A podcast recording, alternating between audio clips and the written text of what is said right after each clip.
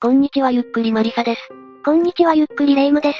本日は誕生日を迎えた男の子の目の前で母親が命を奪われた事件、田口茜さん殺害事件について解説したい。目の前で？聞くだけでもとんでもなく恐ろしいわね。一体どういう事件だったの ?2020 年7月12日日曜日の午後1時前頃、県営住宅に住む70代の男性の部屋に、ある男の子が飛び込んできた。男の子は同じ県営住宅に住む、田口茜さんの当時6歳の息子だった。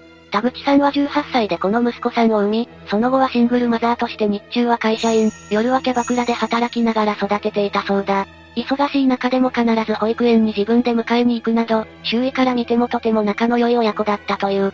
大変な生活に見えるけれど、子育てと両立していたということ。だがそんな田口さんの息子さんは、男性に対して信じられない言葉を発したという。お母さんが誰かに怒られてるお母さんが血まみれ。え、この70代の男性も田口さん親子を知っていたので、息子さんの助けに応える形で、田口さんの部屋へと入った。だが、彼の目に入ったのはベッドの上で腹部を刺されて、血に染まった状態で仰向けに倒れている田口茜さんだった。男性は田口さんの手がわずかに動いているのを見て取ると、まだ助かると見てすぐに119番通報した。それで救急から午後1時33分に兵庫県警への通報が入り、田口さんもすぐに病院へと搬送された。しかし、搬送された時点ですでに手遅れの状態であり、その後死亡が確認されたんだ。胴体への傷は致命傷になりやすいものね。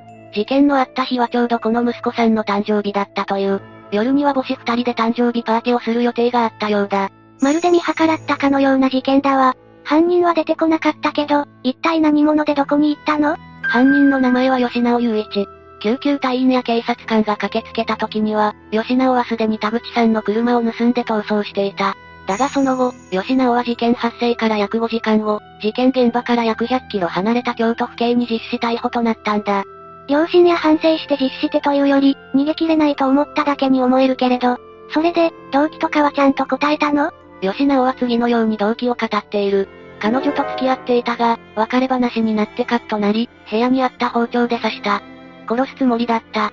殺すつもりだったって殺意まで認めるんだ。吉直は田口さんの首を田口さんの自宅内にあった延長コードで締めた後、台所にあった包丁で腹部を刺して殺害したことがわかっている。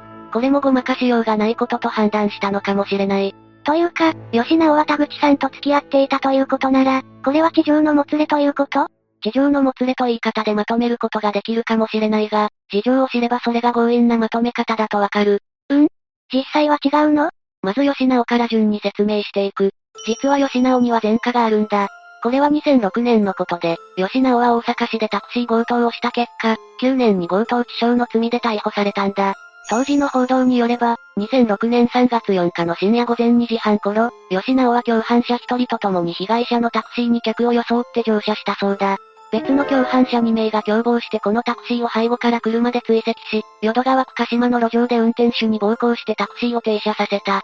そして追跡していた車の共犯者も暴行に加わり、現金約2万円を奪って逃走したそうだ。普通に悪質なんだけど、酔っ払って喧嘩とかそういうレベルじゃないわよ。この事件で被害者の運転手は頭部などに重傷を負っている。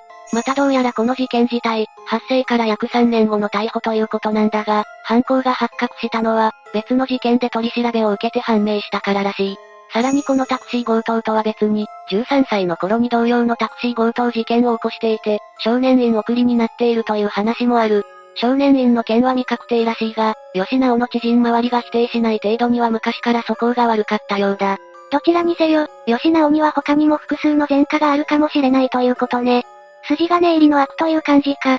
またこれは真偽不明なんだが、吉直は事件以前に別の女性に対して付きまとい行為をしているそうだ。この付きまといに関連して、DV のほか、拉致監禁、違法薬物使用、不法侵入、器物損壊などで前科があるとのことだ。悪というよりただやばいやつじゃないのよ。田口さんもなんでこんな男と接点を持ったのか、それについてだが、吉直は出所後に姫路市などで水商売をするグループ会社の幹部に収まったそうだ。それでキャバクラに勤める田口さんとの接点が生まれた。またどういった経緯かは不明だが一時的に同居していたことがあったようだ。付き合っていたことがあったの？それについてはかつてのキャバクラの同僚が以下のように述べている。付き合っていたとは到底思えません。あかねさんが、あんな凶暴で、いいところがない男と付き合うはずがない。仕事上の上下関係を持ち込んで、強引に転がり込んだり、付きまとったりしていたのだと思います。田口さんは嫌がっていた感じということ。実際、田口さんは吉直から逃れるような形で、事件から見て約2年ほど前に勤めていたキャバクラを退職しているんだ。ならなんでまた、キャバクラに勤めるようになったの？それについてだが、その後に保険の外交員として働き始めたが、キャバクラと比べてあまり稼げなかったようなんだ。また、吉直からの脅迫などもあって、再びこのキャバクラに戻らざるを得なくなったそうだ。周囲は連れ戻しに屈した形で復帰したと述べている。そうやって再び田口さんを手元に戻した吉直だが、この時点でお互いの関係への認識はずれていた。というと？吉直の Facebook を見ればわかることなんだが、既婚や独身を示す交際ステータスが、交際中となっているんだ。おそらくこれは田口さんのことを指し、吉直にとっては交際中の認識だったようだ。実際、吉直は事件後の取り調べで田口さんと交際していたと言い張っている。一方で田口さんは吉直のことは、勝手に家に上がり込んできた知人と言っている。なんだか揉め事の種になりそうなところね。いや、種ではなく事件以前に問題になっていた。というのも事件発生の約1ヶ月前の2020年6月9日に、田口さんは兵庫県警を訪れ、吉直からの DV 被害を相談しているんだ。仕事や買い物をめぐる些細な口論が発展して暴力を受けたとのことで、田口さんは相談時に左目付近を腫らしていたという。またこの時にはっきりと自宅に転がり込んできた男に顔を殴られた。と交際関係でないことを伝え、被害届を出したそうだ。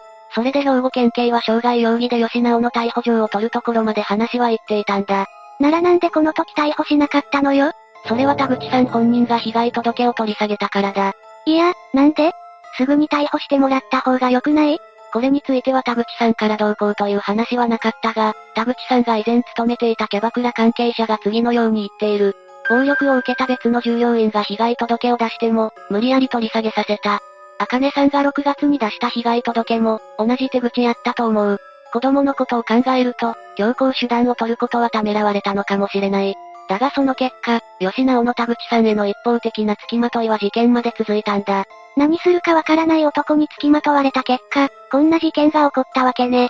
今までの犯行歴から考えても構成しようもないと思うんだけど、裁判はどうなったの？2021年5月27日に第一審判決が、神戸地裁によって言い渡されている。